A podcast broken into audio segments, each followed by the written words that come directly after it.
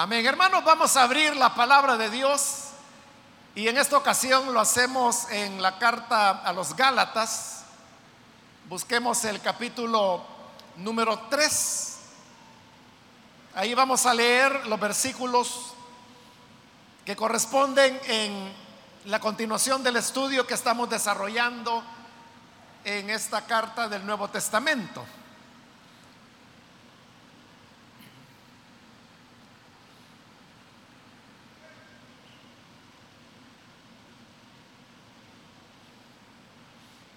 Dice entonces la palabra de Dios en Gálatas capítulo 3, versículo 1 en adelante. Oh Gálatas insensatos, ¿quién os fascinó para no obedecer a la verdad? A vosotros, ante cuyos ojos Jesucristo fue ya presentado claramente entre vosotros como crucificado? Esto solo quiero saber de vosotros. ¿Recibisteis el Espíritu por las obras de la ley o por el oír con fe? Tan necios sois, habiendo comenzado por el Espíritu, ahora vais a acabar por la carne. Tantas cosas habéis padecido en vano, si es que realmente fue en vano. Aquel pues que os suministra el Espíritu y hace maravillas entre vosotros, lo hace por las obras de la ley o por el oír con fe. Hasta ahí vamos a dejar la lectura. Hermanos, pueden tomar sus asientos, por favor.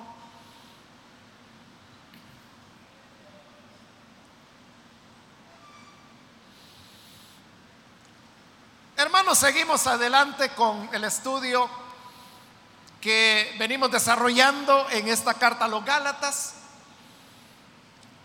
Eh, la semana anterior cubrimos la parte, parte final del capítulo 2, donde vimos que Pablo había ya iniciado su argumentación sobre el tema de que la salvación es solamente por la gracia, como dice aquí, por el oír con fe, y que a esa fe no necesitamos añadirle las obras de la ley, que era la enseñanza que los judaizantes habían llevado a Galacia, aprovechando que Pablo no estaba allí.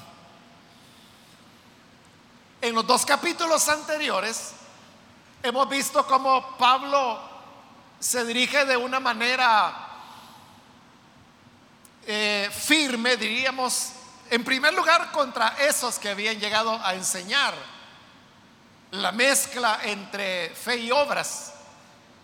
Pablo les había dicho cosas de manera indirecta, pero como por ejemplo, si alguno viene a ustedes con un evangelio diferente, el tal sea anatema. Esas son palabras muy fuertes, pero que eran referidas precisamente a las personas que habían llegado con esa enseñanza. Usted les está diciendo que están bajo la maldición de Dios. Y luego en el capítulo 2 vimos que cuando Pablo relató la confrontación que tuvo con Pedro, siempre alrededor del tema, Pablo usó expresiones como por ejemplo tachar al apóstol Pedro de hipócrita y también dijo que era de condenar lo que él hacía. Entonces, él ha hablado en términos muy fuertes sobre las personas que les habían llevado esa enseñanza errónea y también había hablado fuerte del apóstol Pedro que había tenido una actitud vacilante.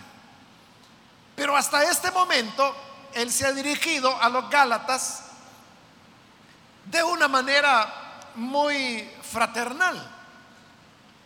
Cuando inició la carta, él la dirigió a los hermanos. Le dijo gracia y paz a vosotros de Dios el Padre y de nuestro Señor Jesucristo. Más adelante en el capítulo 1 también le dice, os hago saber, hermanos. Entonces era un trato muy fraternal. Pero al llegar a este capítulo 3, esa firmeza que Pablo ha mostrado contra los falsos maestros y contra Pedro, ahora la dirige contra los Gálatas. Y por eso comienza el versículo 1 diciéndoles, oh Gálatas insensatos. Una persona insensata es una persona que, no tiene sensatez, que, que no reflexiona mucho, que es imprudente, que se deja llevar por lo que le dicen. Y por eso es que está tachando a los Gálatas de ser insensatos. Entonces es una reprimenda que ahora la está dirigiendo a ellos. Es un cambio de lenguaje porque como he dicho, en el capítulo 1 es un trato más fraternal, más pastoral. Esto no deja de ser pastoral porque sigue siendo Pablo quien habla, pero ya es un tono más firme ante lo que Pablo consideraba que era un error muy grande que estaban cometiendo los Gálatas. Y por eso les está diciendo insensatos. Y luego les hace una serie de preguntas. La primera de ellas, en el versículo 1, es, ¿quién os fascinó para no obedecer a la verdad? Ahí hay que notar la palabra fascinar. Pablo está preguntando, ¿quién os fascinó?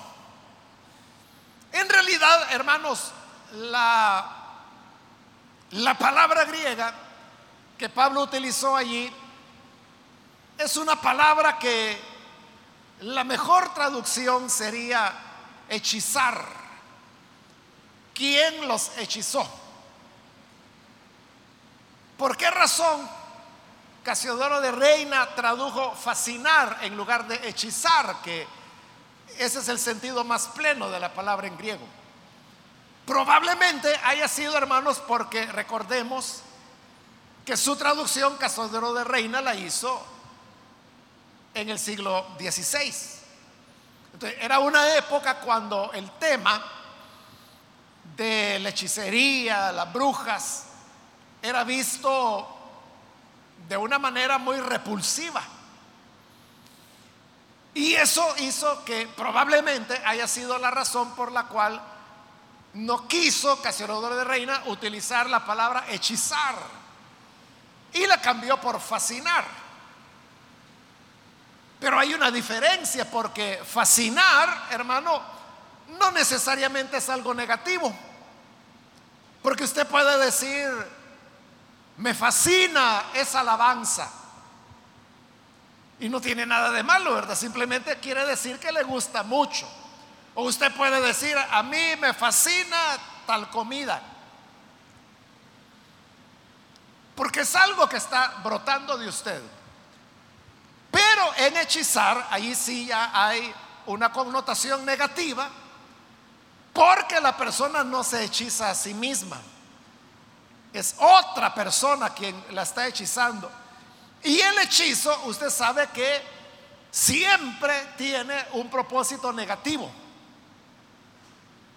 El hechizo es un recurso sobrenatural, podríamos decir, de carácter diabólico, que tiene como objeto influir en la vida de otra persona, manipularla para algo.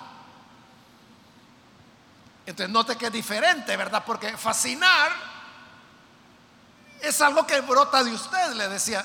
Nadie le puede poner una fascinación a usted. Es usted quien le fascina una u otra cosa. Y nadie lo está manipulando. Cuando usted dice, a mí me fascina comer tal cosa, es a usted a quien le gusta, ¿verdad? Nadie se lo impuso. Pero en el hechizo sí ya hay una carga negativa. Pero repito, en griego, la palabra que Pablo utilizó la manera más plena de poderla traducir es hechizar, Por eso lo que Pablo está preguntando es, ¿quién os hechizó para no obedecer a la verdad?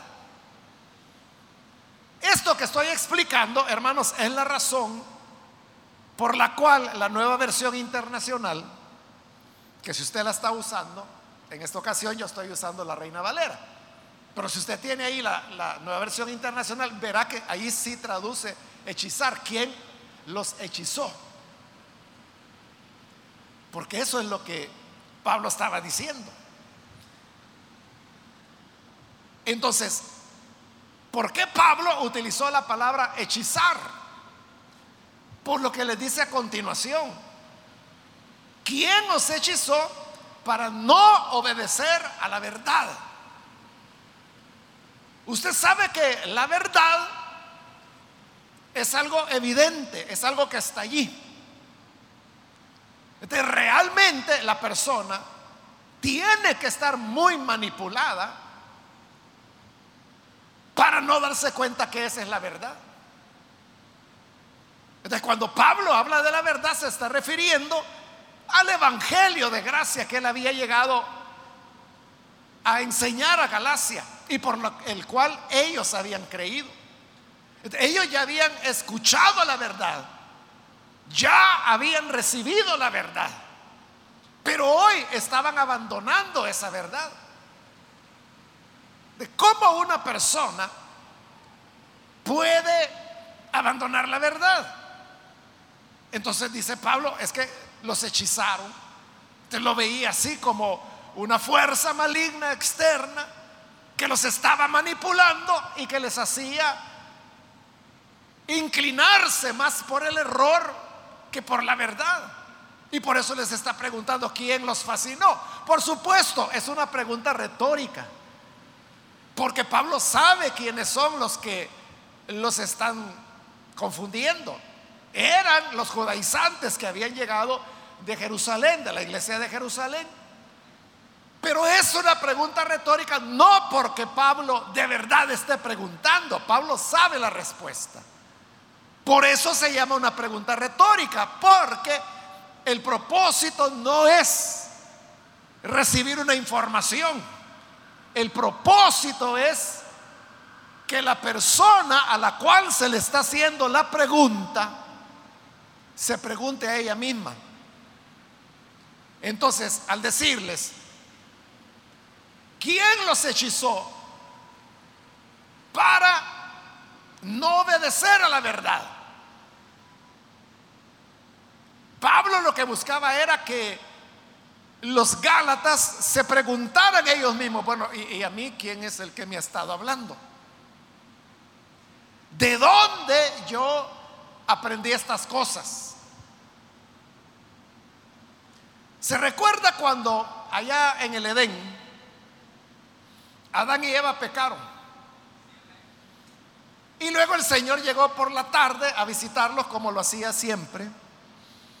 Y resulta que ahora el hombre se había escondido.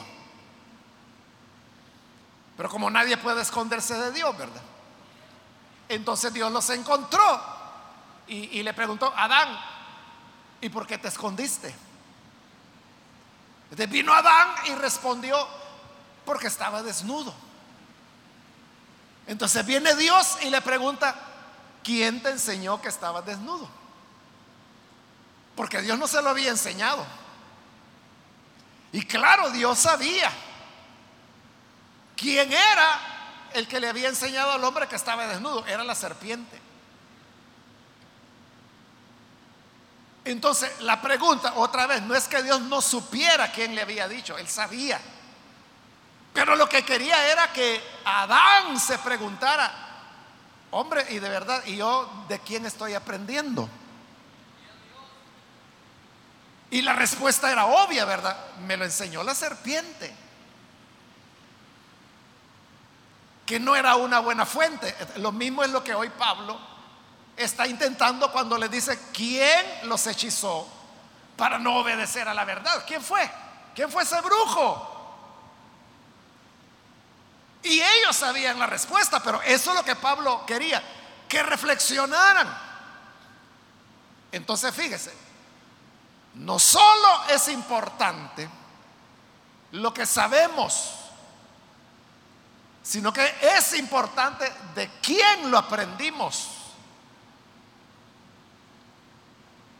Porque de quién lo aprendimos determina muchas veces la veracidad o el engaño de aquello que se está aprendiendo.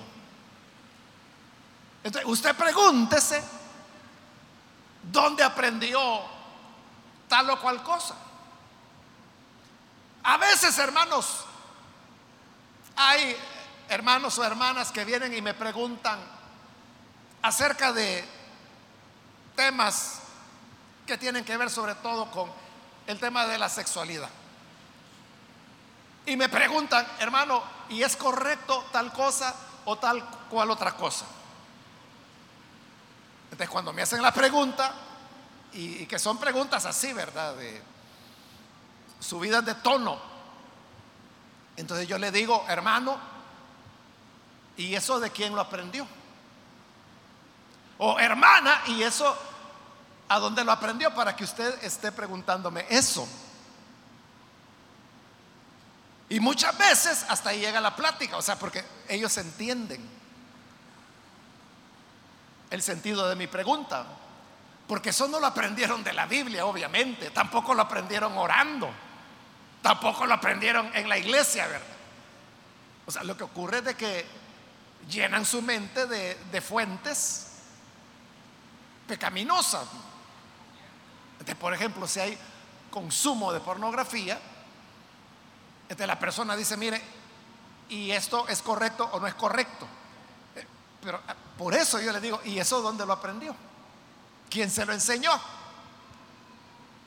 Entonces cuando les hago la pregunta caen en la cuenta, ah, yo lo vi en tal lugar. Y saben que esa fuente no es correcta, entonces saben, ahí está la respuesta. Por eso le digo, lo que aprendemos es tan importante como de quién lo aprendimos. Porque si la fuente es incorrecta, o sea, si algo usted sabe, pero eso que sabe, lo sabe porque lo dijo un mentiroso, porque lo dijo un calumniador, porque lo dijo alguien que, a saber quién es, ¿verdad? Que no tiene oficio. Usted ya sabe que lo que está diciendo, no tiene usted por qué creerlo, y si lo cree, le va a pasar lo de los Gálatas, ¿verdad? Que puede ser hechizado, manipulado para creer cosas que son distintas a la verdad. Entonces, eso, hermanos, es importante tenerlo en cuenta. Que veamos de quién aprendemos lo que aprendemos. Porque eso dice mucho de la veracidad o falsedad de lo que usted está escuchando. Entonces, continúa la pregunta. ¿Quién os hechizó para no obedecer a la verdad?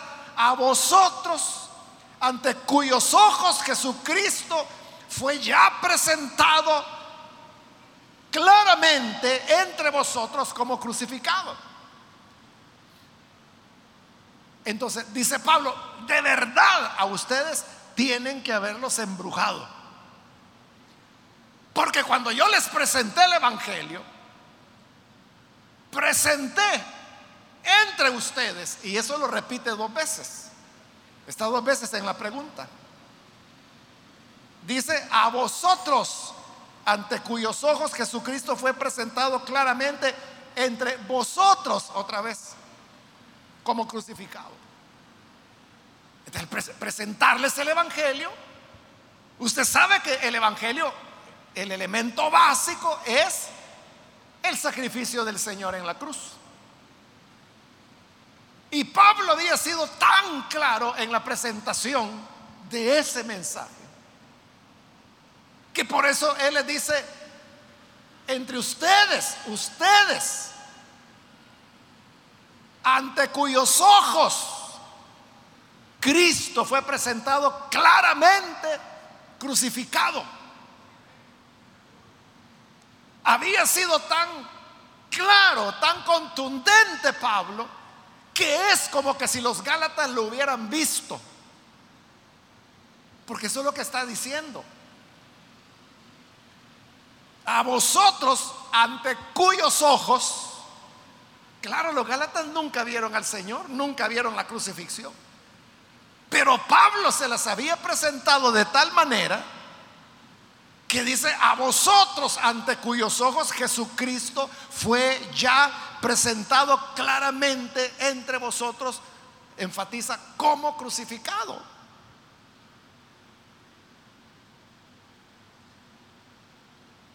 ¿Y por qué es importante la crucifixión del Señor? Porque eso está demostrando la ineficacia de la ley. Recuerde cómo terminábamos la semana pasada en el capítulo 2. El último versículo, el 21. Le recuerdo, mire lo que dice. No desecho la gracia de Dios.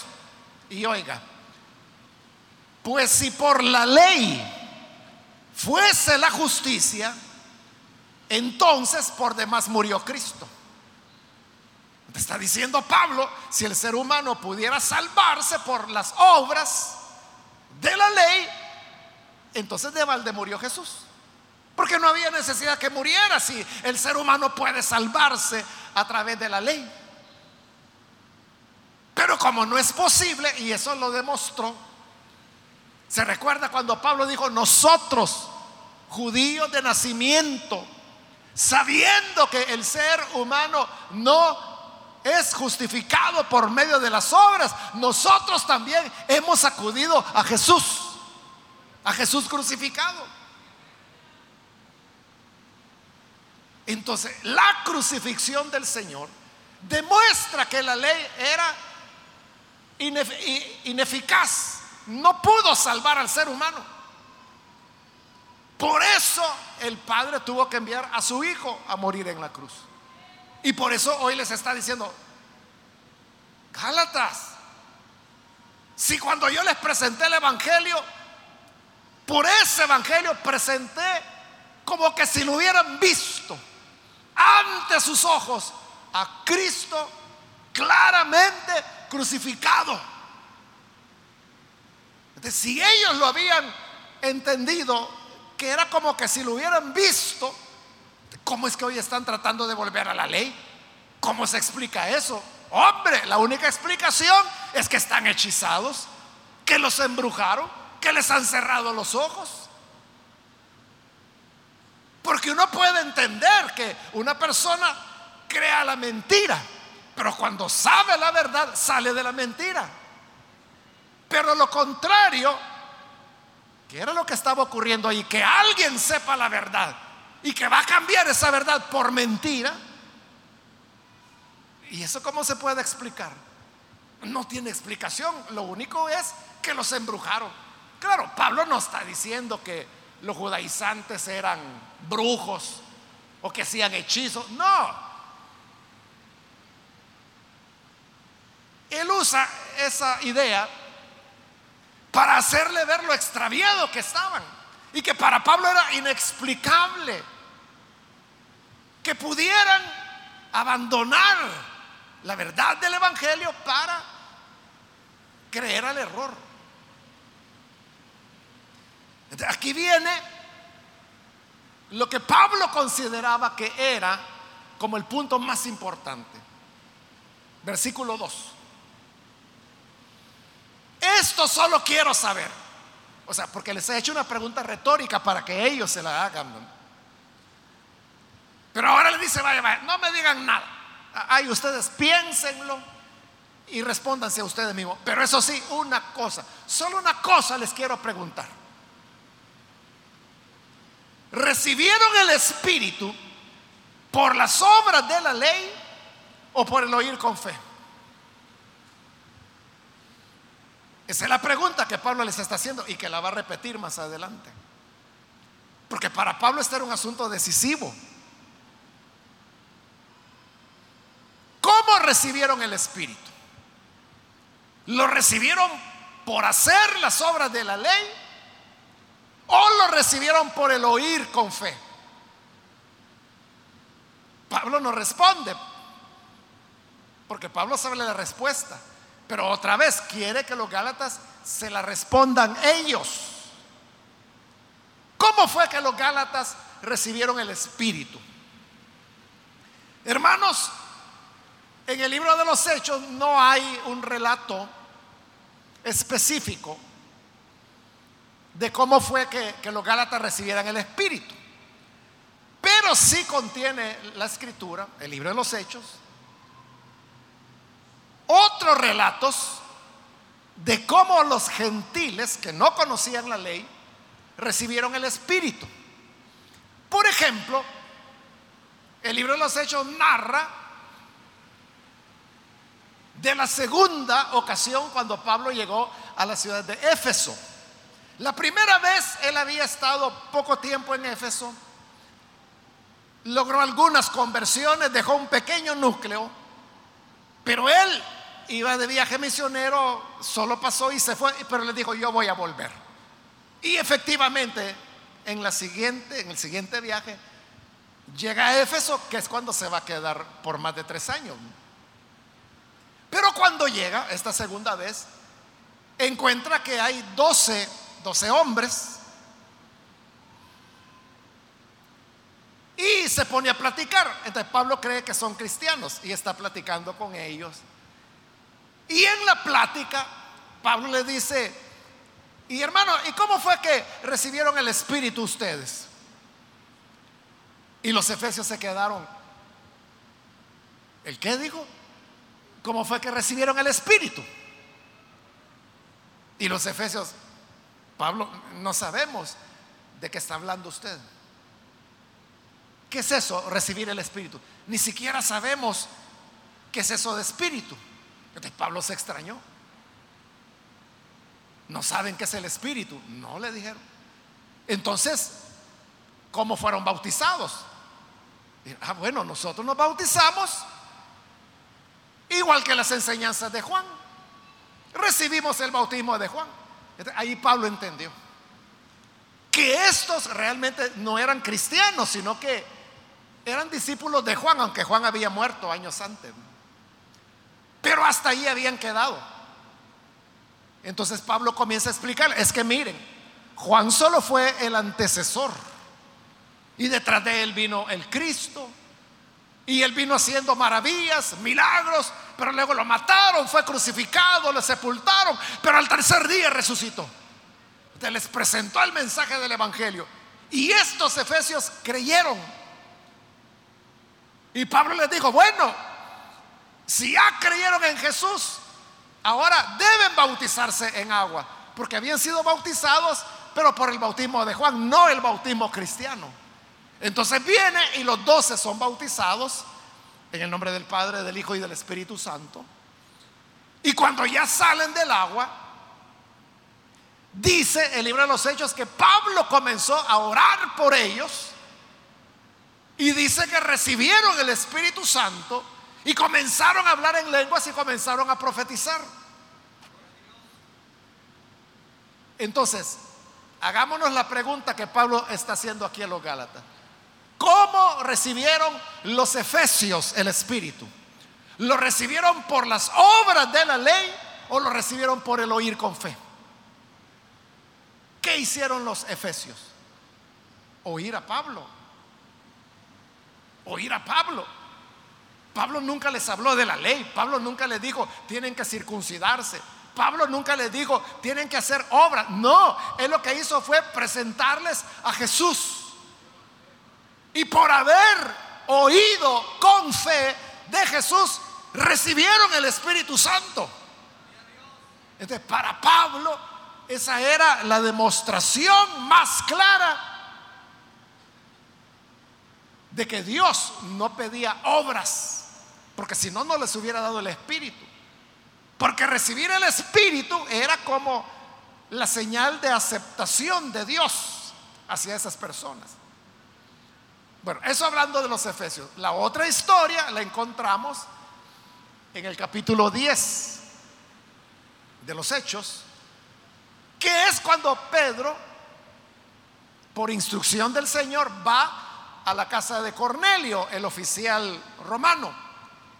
Y Cornelio había reunido en su casa a su familia y a sus amigos. Entonces llega Pedro y le dice, ustedes saben que para nosotros los judíos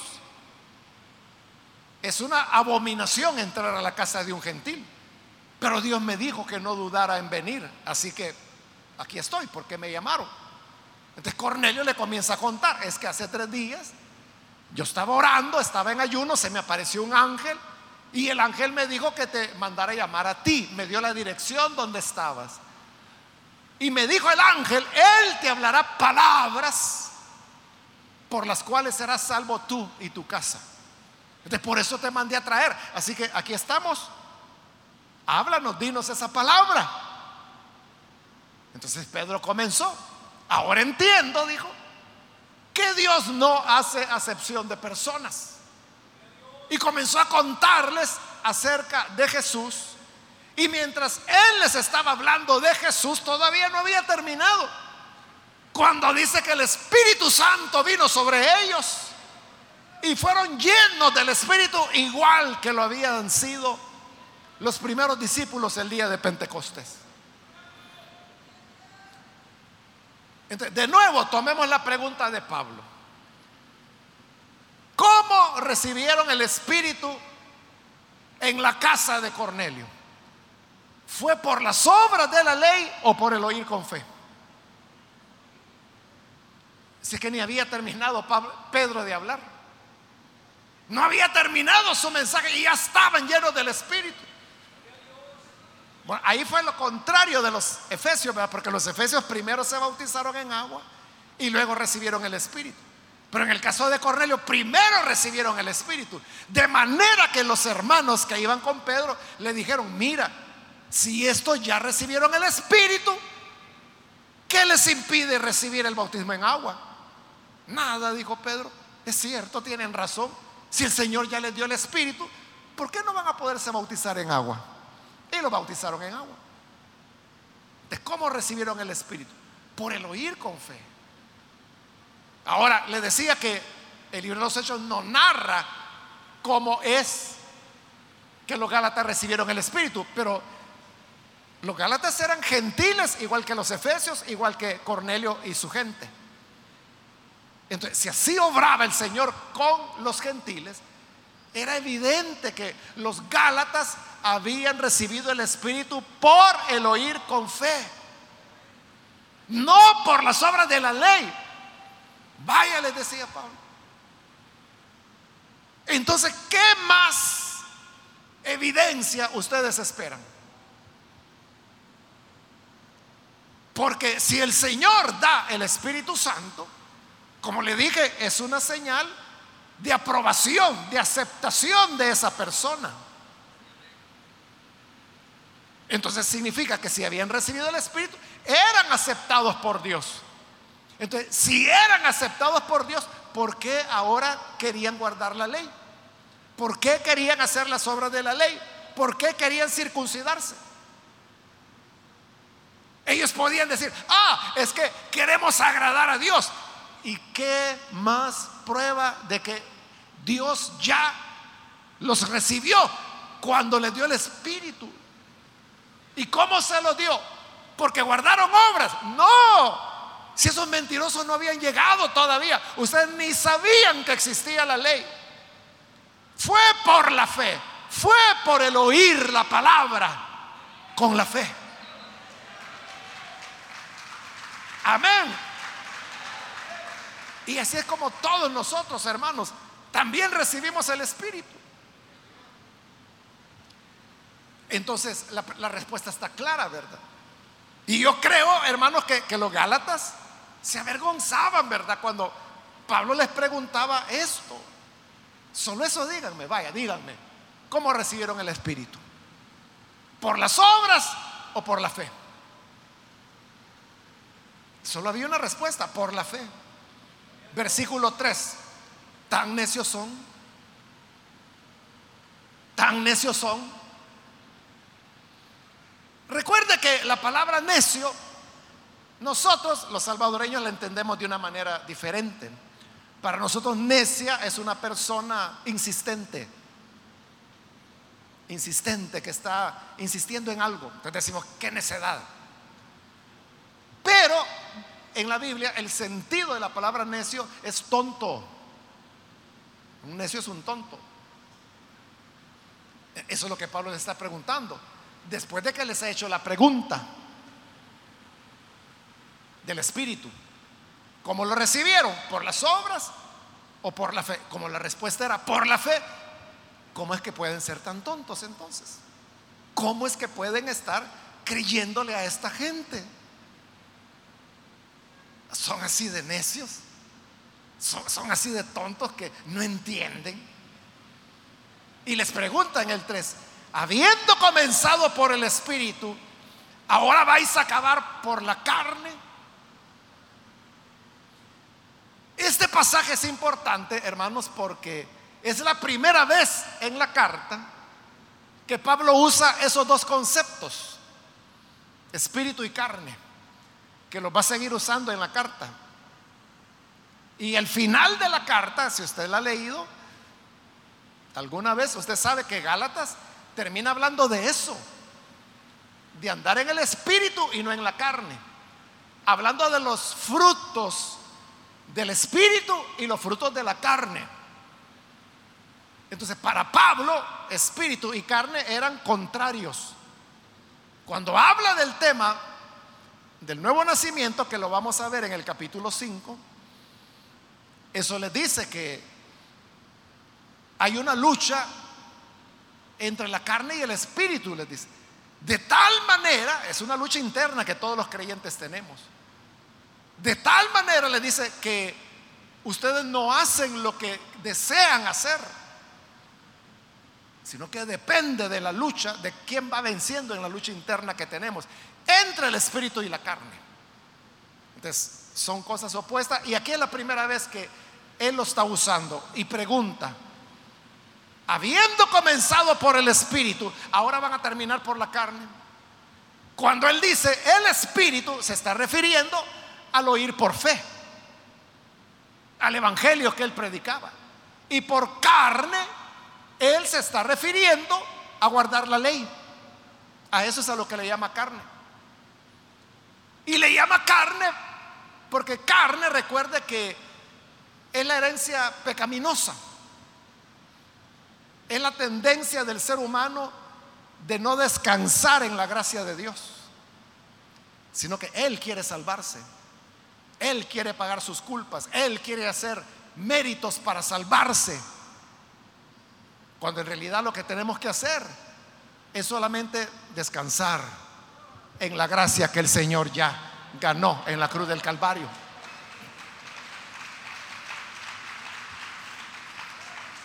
Esto, hermanos, es igual que lo que dijo anteriormente con relación a la verdad y a la mentira, ¿verdad? Que habían creído a la verdad, pero ellos estaban yendo de la verdad a la mentira. Como le digo, es normal, ¿verdad? Que las personas de la mentira pasen a la verdad. Pero que la gente renuncie a lo que saben que es verdad para abrazar la mentira. O sea, eso hay que estar hechizado, dijo Pablo. Hay que estar loco. No tiene sentido. Por eso le dijo insensatos. Lo mismo es con esto. El que está en el espíritu, lo que quiere es continuar en el espíritu. Porque a esa posición solamente la gracia del Señor nos puede llevar. Pero estos, les pregunta Pablo, entonces comenzaron por el espíritu y ahora van a ir a la carne. Era como pasar de la verdad a la mentira.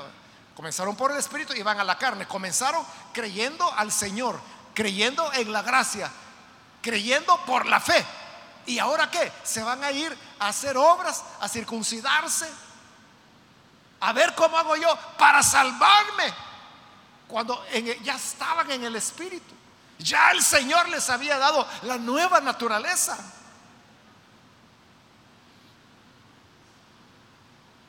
Otra vez, ¿verdad? Era para avergonzarse. Versículo 4, otra pregunta. Ya ve que es una serie de preguntas.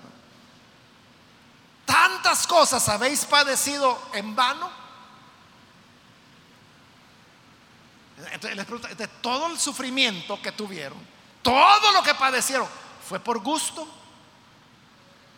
¿A qué se refería Pablo cuando hablaba de lo que ellos habían padecido? Bueno, en primer lugar, recuerde que, los Gálatas eran paganos. Entonces, de seguro, ellos eran, tenían dioses en los cuales creían.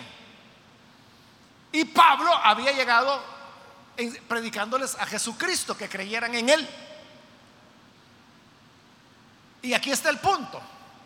Los amigos, la familia de los Gálatas, que creían al Evangelio, no hubieran tenido ningún problema, ningún inconveniente, si a los dioses en los cuales ya creían los Gálatas le hubieran añadido a Jesús. Porque en el paganismo lo normal era que las personas no creían en un Dios, creían en varios dioses. Y podían continuar añadiendo dioses. El problema, bueno, no el problema, ¿verdad? Pero para los paganos era problema. Era que con el cristianismo no solo era creer en Jesucristo, sino que era renunciar a todos los otros dioses, abandonar a los otros ídolos para decir, solo Jesús es el Señor. eso significaba renunciar a las tradiciones de los padres, a los festivales paganos, a las prácticas paganas, a las tradiciones de familia. Entonces, eso producía una ruptura Probablemente algunos hermanos que están acá la vivieron con sus familias. Que cuando creyeron al Evangelio, su familia se disgustó con usted o se distanciaron de usted.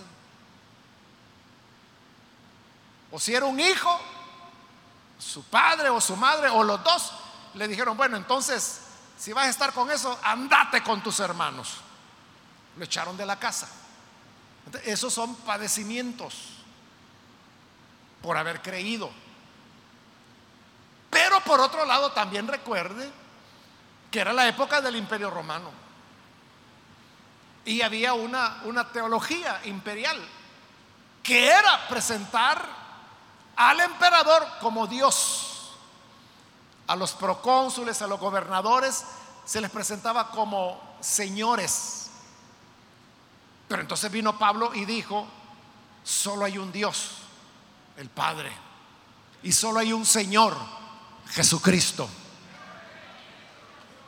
No era solo el rompimiento con las tradiciones familiares o digamos culturales de una población. Era también el rompimiento con la política de Estado que había en ese momento se negaban a reconocer a César como Señor. E igual que Pablo decían, Jesús es el Señor.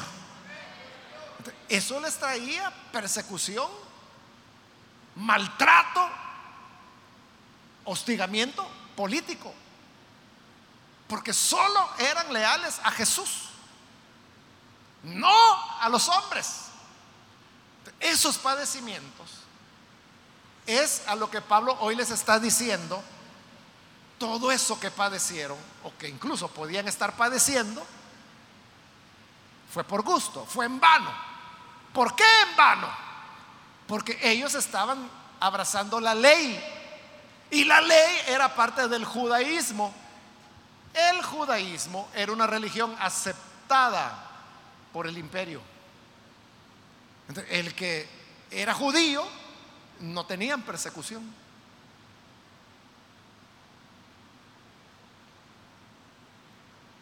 Es lo que ocurrió con la iglesia de Jerusalén.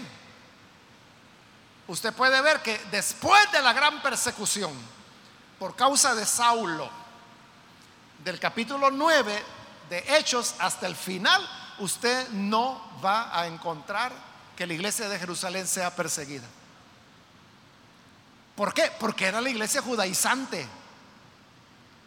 Entonces para los romanos ellos eran judíos, de una rama diferente que le llamaban el camino.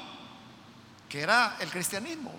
Pero para ellos era a ese punto, ¿verdad? De que le llamaban el camino como una rama dentro del judaísmo. No tenían problemas. Entonces dice Pablo, entonces ¿para qué padecieron tanto?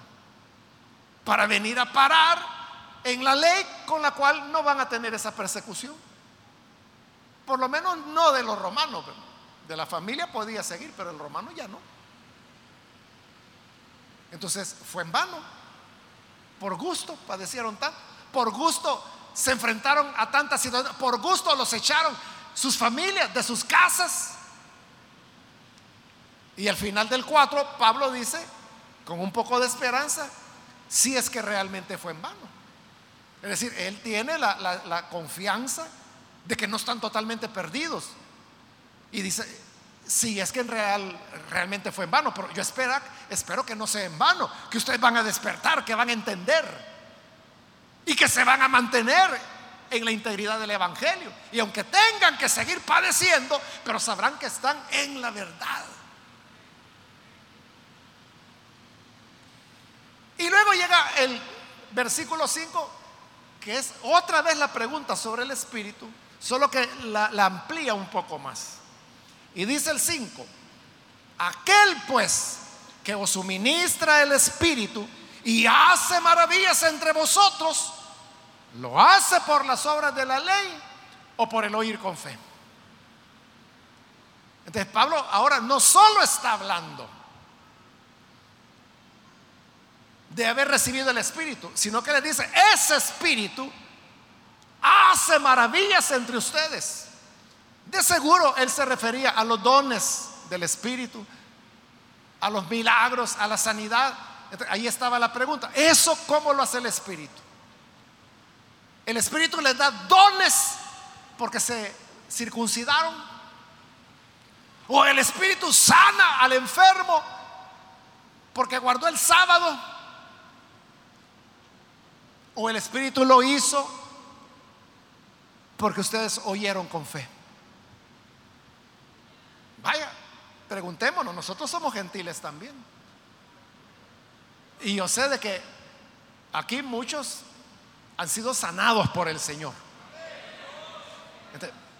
cuando el Señor los sanó, hablando digamos de una de las maravillas del Espíritu, ¿por qué lo hizo? Porque se fue a circuncidar o porque guardó la ley, o porque guardó el sábado, o porque se aprendió el Salmo 91 en hebreo, por eso lo sanó el Señor. O fue por el oír la palabra con fe. Claro, esa era la respuesta.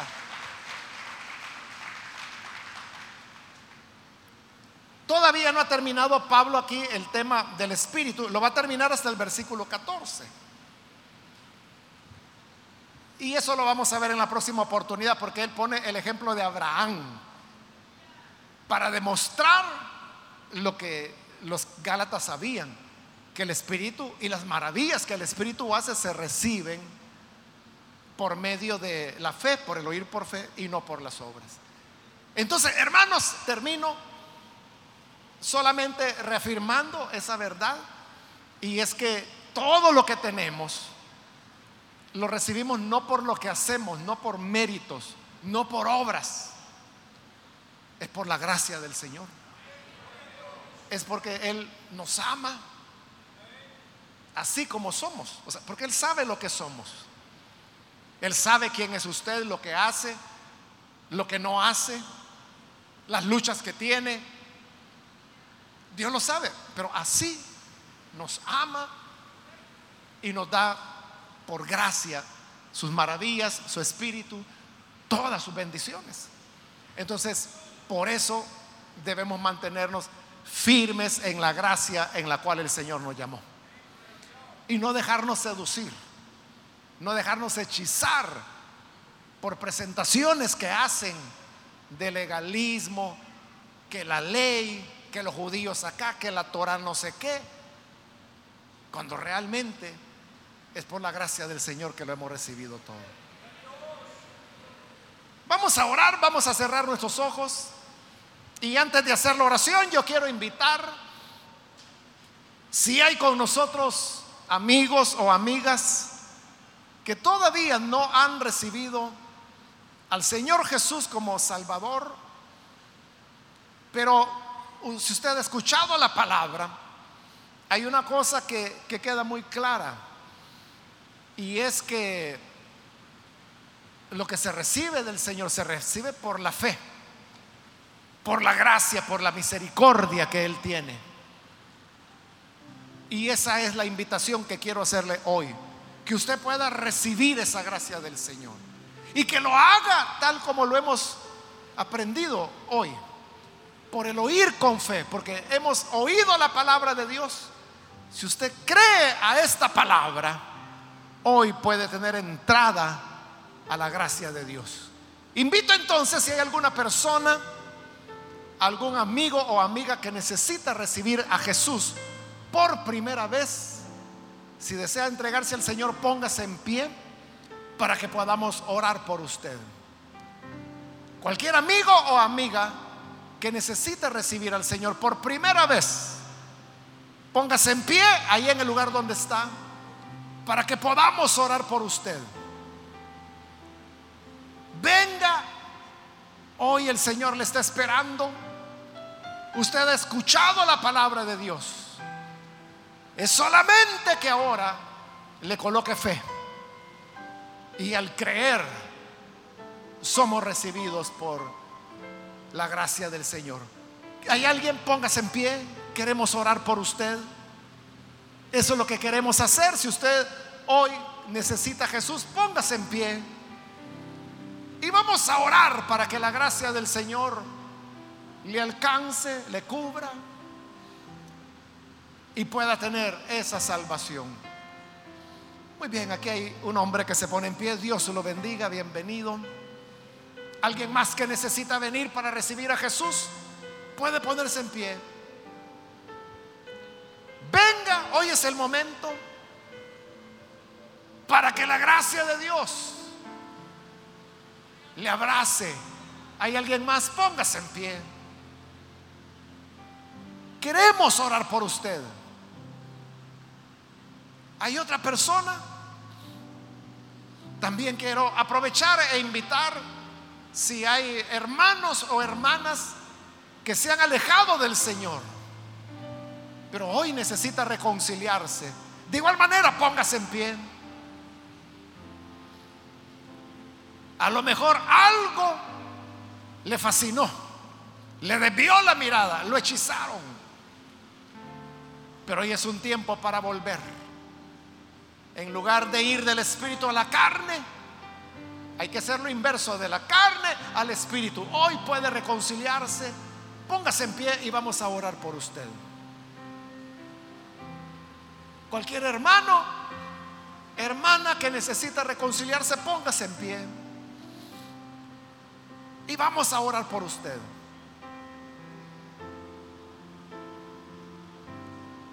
Vamos a orar, termino la invitación hago la última llamada.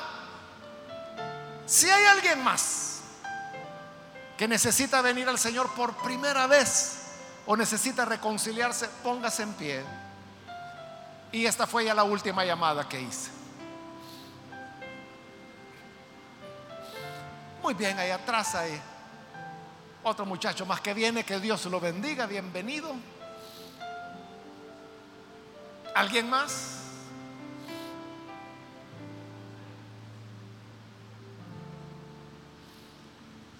A usted que nos ve por televisión, quiero invitarle para que se una con estas personas que aquí están recibiendo al Señor. Ahí donde está, únase con nosotros en esta oración. Señor, te damos las gracias por estas personas que están aquí entregando su vida a ti.